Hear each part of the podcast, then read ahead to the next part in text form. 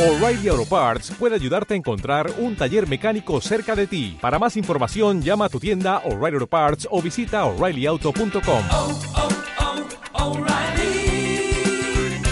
oh, Parts. Nunca te lo habían contado. Qué prometedoras palabras, ¿verdad?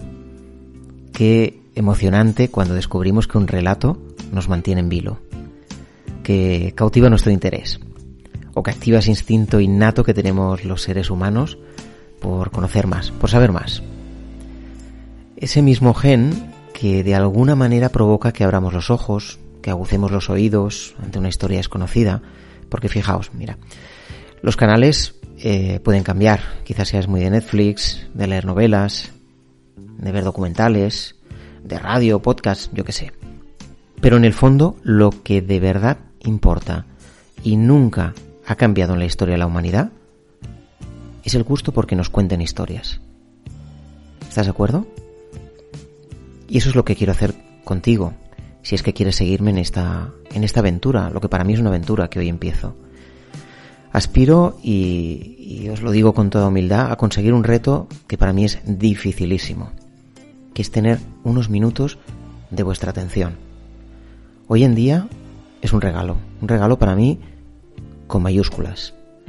Que me dediquéis este tiempo, que estés escuchando este monólogo de un loco que se pone a hablar delante de un micro en su casa, como estás tú ahora mismo probablemente.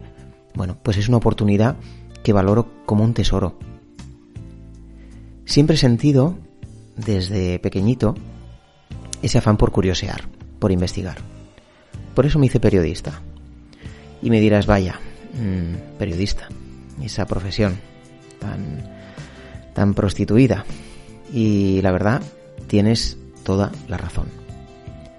Pero si me lo permites, yo quiero seguir soñando. No renuncio a intentarlo. No, al menos en este rincón secreto, vamos a llamarlo así, que se llama Nunca te lo habían contado. Algunas de las historias que yo quiero compartir con vosotros las he conocido mmm, por azar, por chafardear, en la calle, en la hemeroteca, leyendo un libro, escuchando un programa de radio, viendo un documental. Ahí sale la chispa. Se despierta el interés. La historia que os contaré hoy tiene precisamente ese inicio. Bueno, otras historias son más o menos conocidas, aunque sean entornos pues, pues muy concretos, y lo que he hecho ha sido husmear en ellas. Y también en esas historias te contaré cosas que quizá nunca te habían contado. Gracias una vez más por estar ahí. Quédate conmigo, de verdad. Compartiremos experiencias y te prometo que esta aventura que ahora ambos iniciamos será un viaje apasionante para ambos. Y si no lo conseguimos, te prometo una cosa, lo voy a intentar. Empezamos.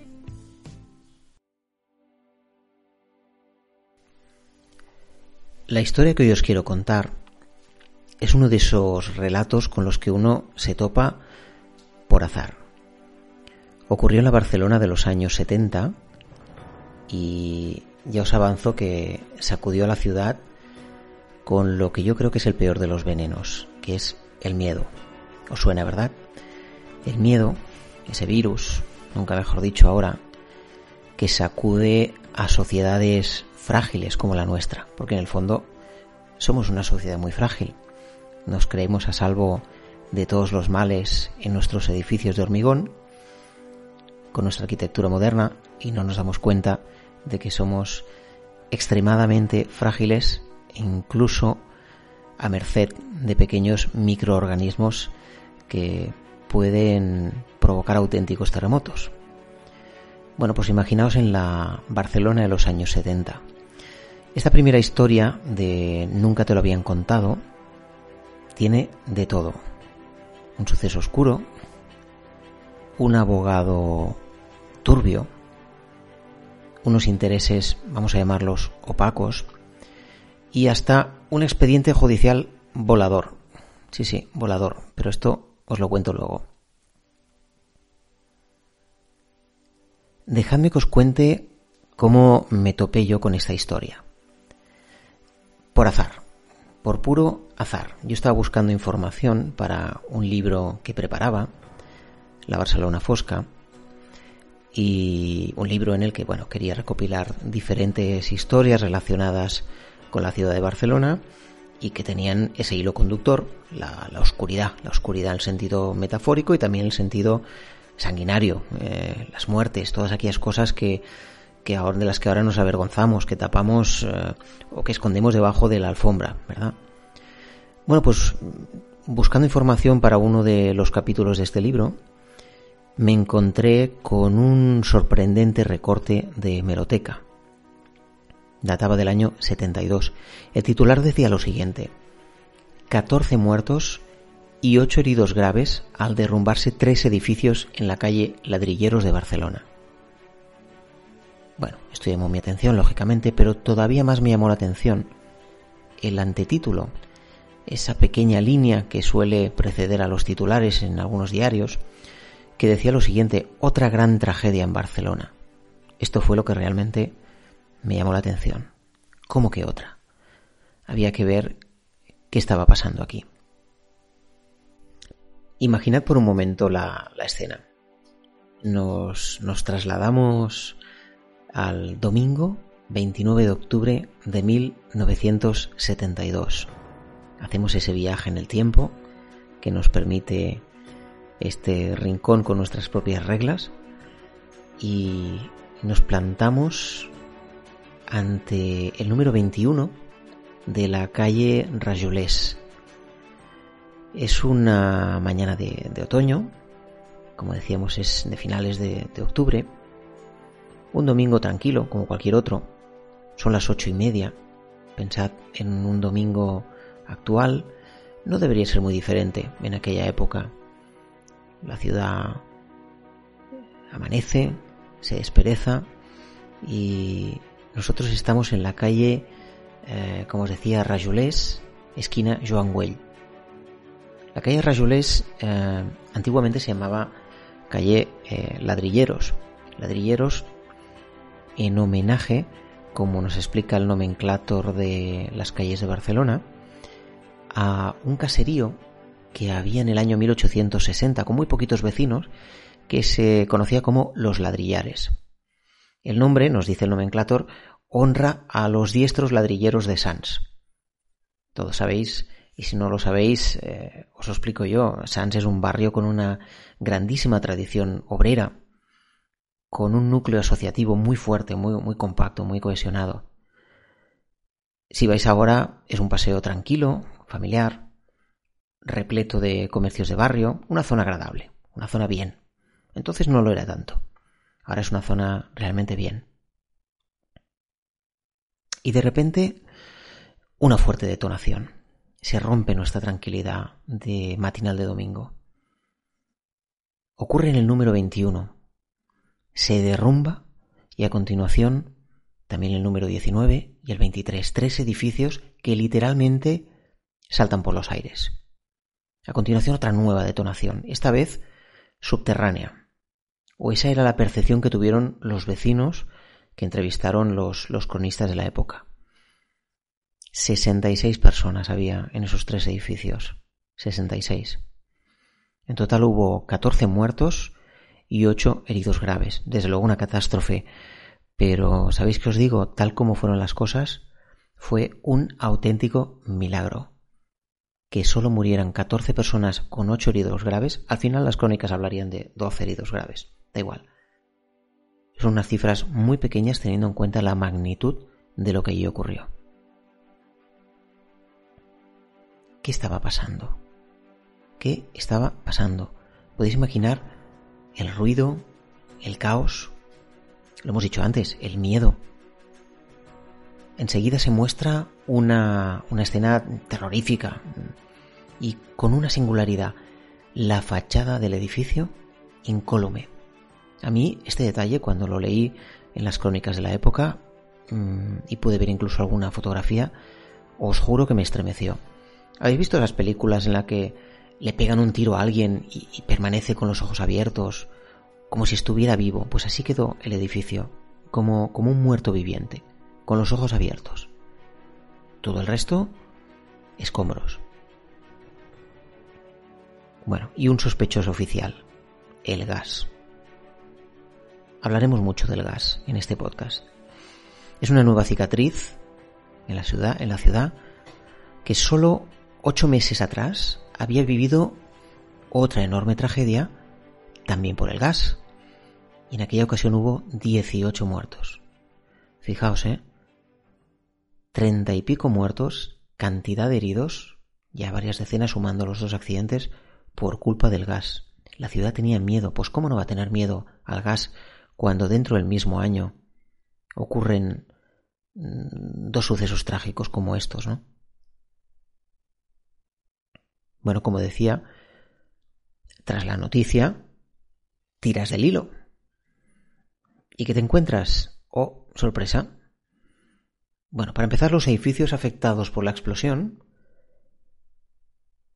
habían estado uh, incluidos en un inminente plan de expropiación que debía eh, hacerse en breve para ampliar el paseo. Era un, era un proyecto urbanístico que tenía que ver con con esta calle, con este paseo que era Joan Güell, toda esta zona, y los tres pisos, los tres bloques, perdón, afectados,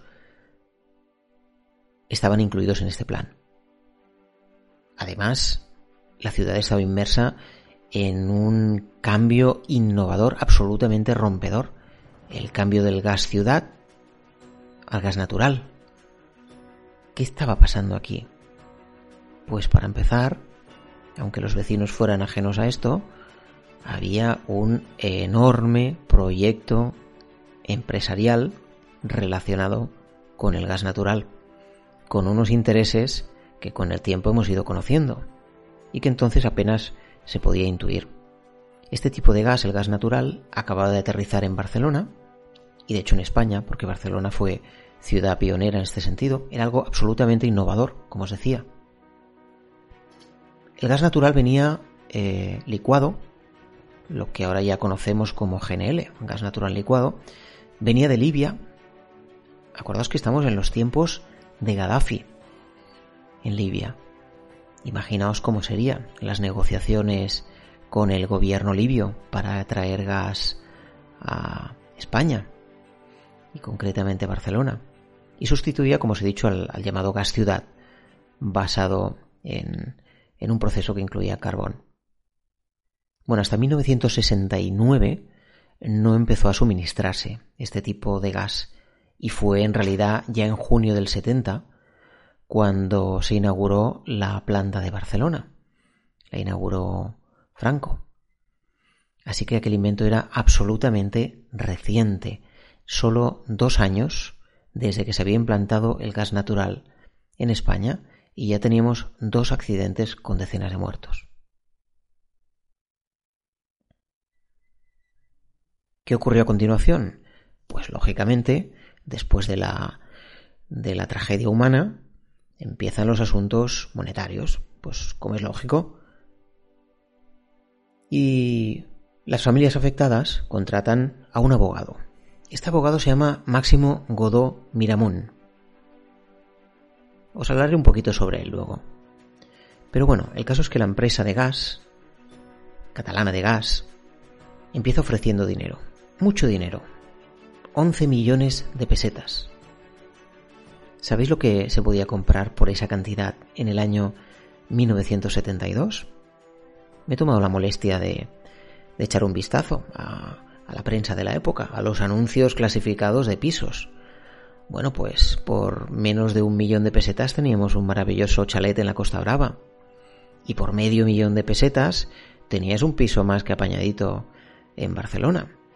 Así que 11 millones de pesetas, el equivalente a unos 11 chalets en la Costa Brava o a unos 22 pisos apañaditos en Barcelona, era mucho dinero. Mucho dinero.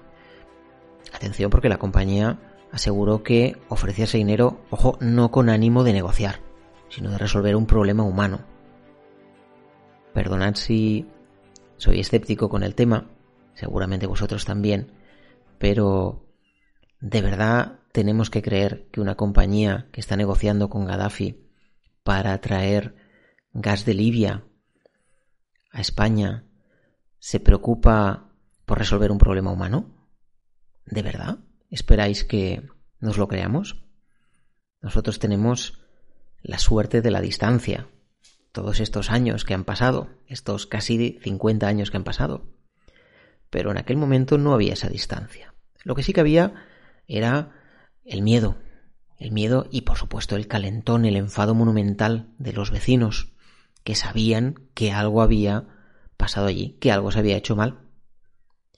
Lo realmente mmm, macabro es la distribución de esos 11 millones de pesetas. ¿De dónde salía esa cifra? Bueno, pues yo os lo cuento. En primer lugar, se ofrecían 500.000 euros por cada adulto trabajador. Muerto, ¿se entiende? Cada familia que tuviera un adulto que estaba trabajando, 500.000 pesetas. 200.000 por cada jubilado. Fijaos, ¿eh? Cómo es la lógica monetaria como estaban jubilados, ya no producían, bueno, pues estos valían menos de la mitad. Por cada piso, 200.000, 200.000 pesetas más. Y por los bienes muebles, por lo que hubiera dentro, 100.000 pesetas.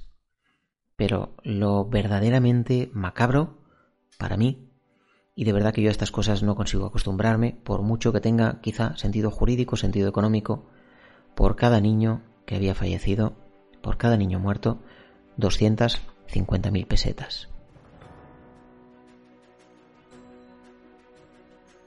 Con el tiempo se fue sabiendo que sí había habido negociación. Nosotros lo dábamos por hecho, ¿verdad? Nos decían no con ánimo de negociar, sino para resolver un problema humano. Sí había habido negociación. Porque las víctimas pidieron 19 millones. Y a ver si me seguís y os parece lógico mi razonamiento. Finalmente, después de que ellos ofrecieran 11 y las familias pidieran 19, se les acabó dando 14. Ya sabéis, ¿no? Ni para ti ni para mí.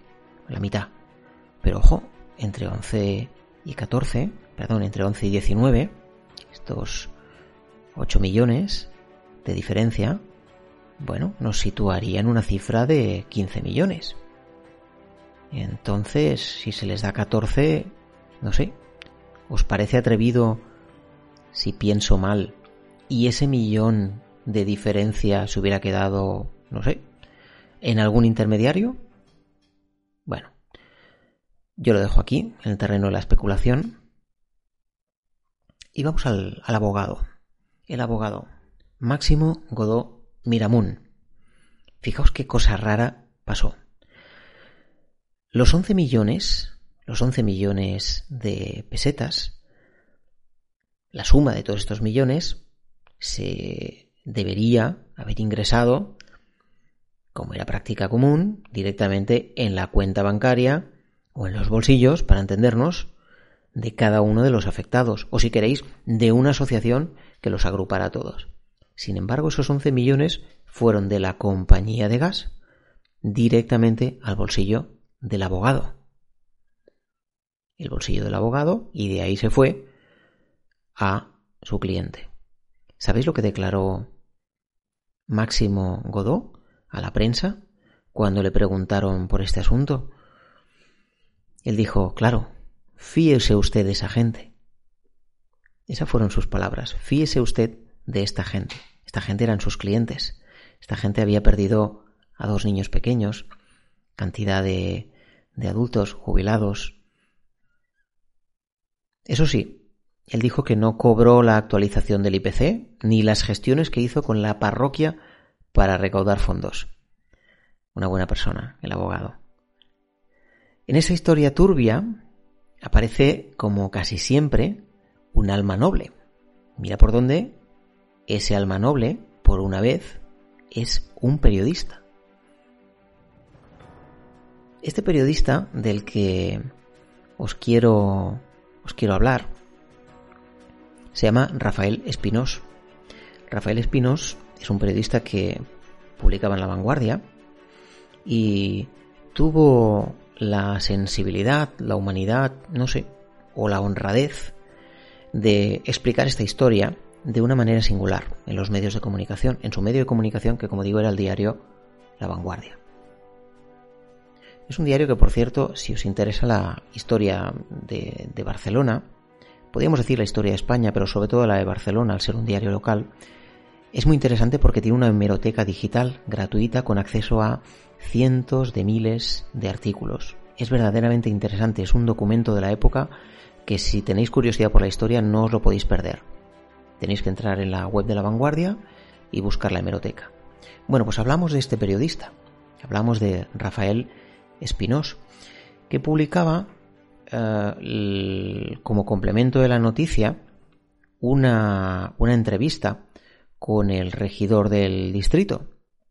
El regidor del distrito, apellidado Fabré, bueno, Fabré eh, explicó con todo lujo de detalles, bueno, pues eh, el buen trato que había tenido el ayuntamiento con estos pobres vecinos afectados, etc.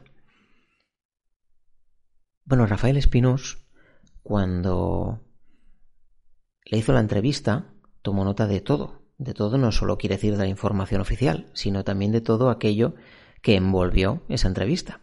Y os voy a leer literalmente lo que Spinós publicó en La Vanguardia Española. Decía lo siguiente: Tras la nota, me telefoné al señor Febrer rogándome que explique a los lectores su actuación. Petición de pisos de alquiler no superior a las mil pesetas mensuales por un año y el pago anticipado de las expropiaciones. Hasta aquí la parte informativa del periodista.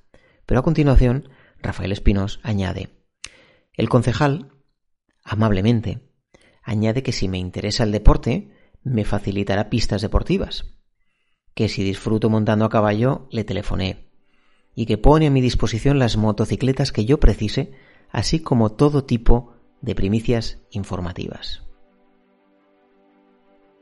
¿Qué os parece? No es necesario decir que te han intentado comprar, si sencillamente lo puedes demostrar, lo puedes decir con toda la elegancia y la crudeza. La verdad es que pagaría por saber qué cara puso este regidor Fabré después de leer las líneas de eh, Rafael Espinós en un medio afín al régimen, como en aquel momento lo eran todos, o casi todos, no nos engañemos, como era la vanguardia. Pero os he hablado antes de otro accidente. Una explosión de gas también. Este accidente había ocurrido en la calle Santa Amelia, en el barrio de Sarriá, tocando en este caso con la calle Capitán Arenas, Capitán Arenas. Ocurrió, ya lo hemos dicho antes, seis meses antes, el 6 de marzo de 1972. Lo de este, lo de esta otra, este otro accidente es casi tan o más rocambolesco que el primero. En aquel momento se habló de un impacto, de una detonación, un explosivo. Y, y esa primera vez, el presidente de Catalana de Gas, que era la empresa gasista, el presidente era Pere Duran Farell, luego convertido en un ilustre personaje de la economía catalana y española, lo negó, él siempre negó que el motivo, el causante de, esta, de este accidente trágico en el que murieron 18 personas hubiera sido el gas. Pero la causa se cerró y nos quedamos con la intriga. Bien, antes os he hablado de un expediente volador. Os lo voy a contar. En realidad, creo que debe ser uno de los casos más extraños de la justicia en Barcelona. El sumario del caso fue eh, sustraído de las oficinas del juzgado, pero no fue sustraído de cualquier manera. Fue robado, y fue robado de una forma singular. Como mínimo había dos personas implicadas, porque sabéis lo que ocurrió, que ese sumario salió por la ventana. Como os lo cuento, uno de los socios, de los ladrones, vamos a llamarlo así, estaría dentro de la oficina, tal vez un infiltrado, tal vez un visitante, tal vez alguien con la suficiente confianza como para entrar en el despacho del juez o en los archivos del juzgado, entró, cogió esos archivos y lo que hizo fue lanzarlos por la ventana. Esto es lo que sabemos a día de hoy. Otra persona lo recogió. ¿Sabéis lo que ocurrió al cabo de unos meses, bastantes, ya nos vamos a enero de 1974. Bueno, pues que esos archivos voladores reaparecieron. Una persona anónima se la entregó a los periodistas y dentro eh, había una nota cogida con un clip que decía para el juez Cesario Rodríguez que lo debe andar buscando. Por cierto que en 1976 un informe del Colegio de Ingenieros confirmó que no había sido un accidente de gas. Entonces, ¿qué ocurrió? ¿Qué había ocurrido con esos archivos? ¿Qué había ocurrido con ese primer accidente de gas? Pues en 1977 se archivó la causa, así que podemos decir que había un misterio no resuelto.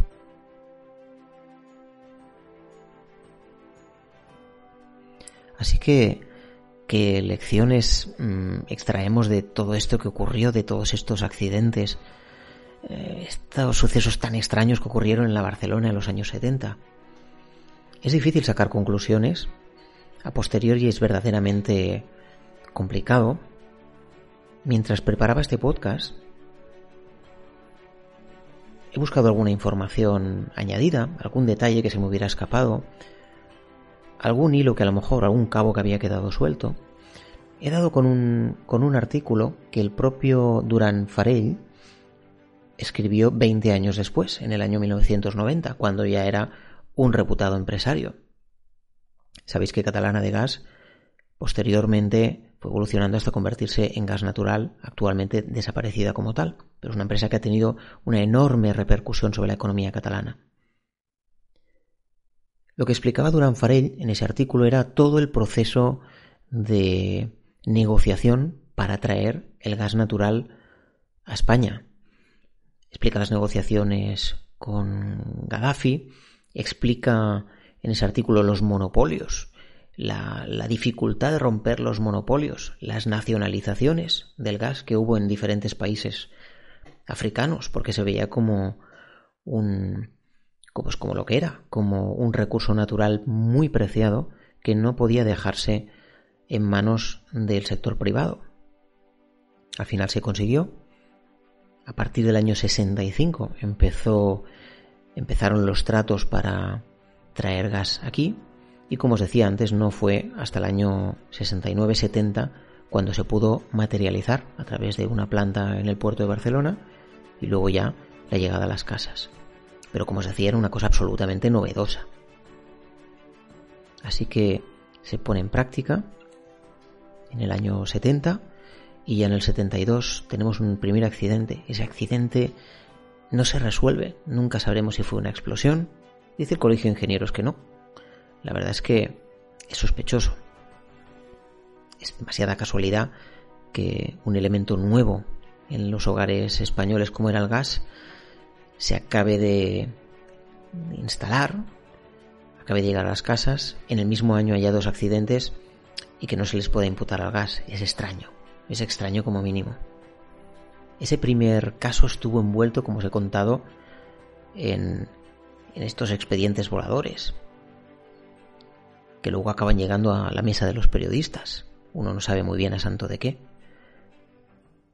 Con la segunda explosión, que en realidad es la primera que hemos tratado nosotros, esta en la que ofrecieron 250.000 pesetas por cada niño muerto.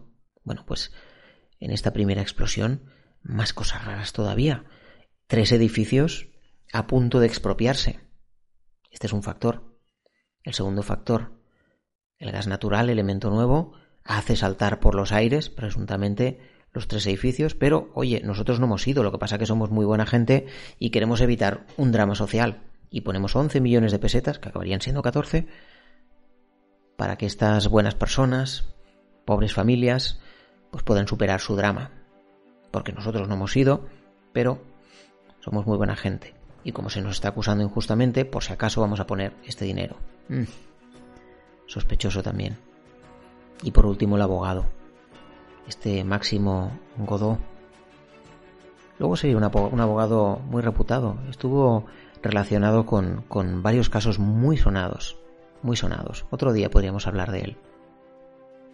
este abogado que hace que se le ingrese directamente a él la cantidad y que luego sale a declarar en los medios que, ojo, es que claro, ¿cómo voy a fiarme yo de esta gente? No es que no es solo que lo piense, es que lo dijo. Esto fue lo que dijo en una entrevista. Eso sí, no cobró la actualización del IPC ni las gestiones que hizo con la parroquia para recaudar fondos. Una gran persona. ¿Qué os parece el panorama de... no sé cómo llamarlo? El panorama de sucesos en el status quo de finales del franquismo. Da que pensar, ¿verdad? En esta historia todavía hay muchos cabos sueltos. Nunca se ha acabado de esclarecer, como estáis viendo. No sabemos cuál fue la cifra real de esa negociación. No sabemos si tal vez este abogado, pues no sé, eh, se quedó con algún dinero Vamos a suponer que no, vamos a suponerle la honradez que se le debe presuponer, pero realmente se extraña la cifra. No sabemos qué fue lo que motivó esta explosión. No deja de sorprender, probablemente fuera casualidad, quizá no, que esos pisos estuvieran precisamente a punto de ser expropiados. Pero a veces estas cosas pasan y uno tiende a mal pensar. Y finalmente en cuanto a la explosión de la calle Santa Amelia, la que había tenido lugar en marzo, un explosivo, la negación después de que el gas hubiera sido el causante, el informe volador, el informe que desaparece los juzgados, ¿quién lo tuvo? ¿Por qué lo tuvo durante un año?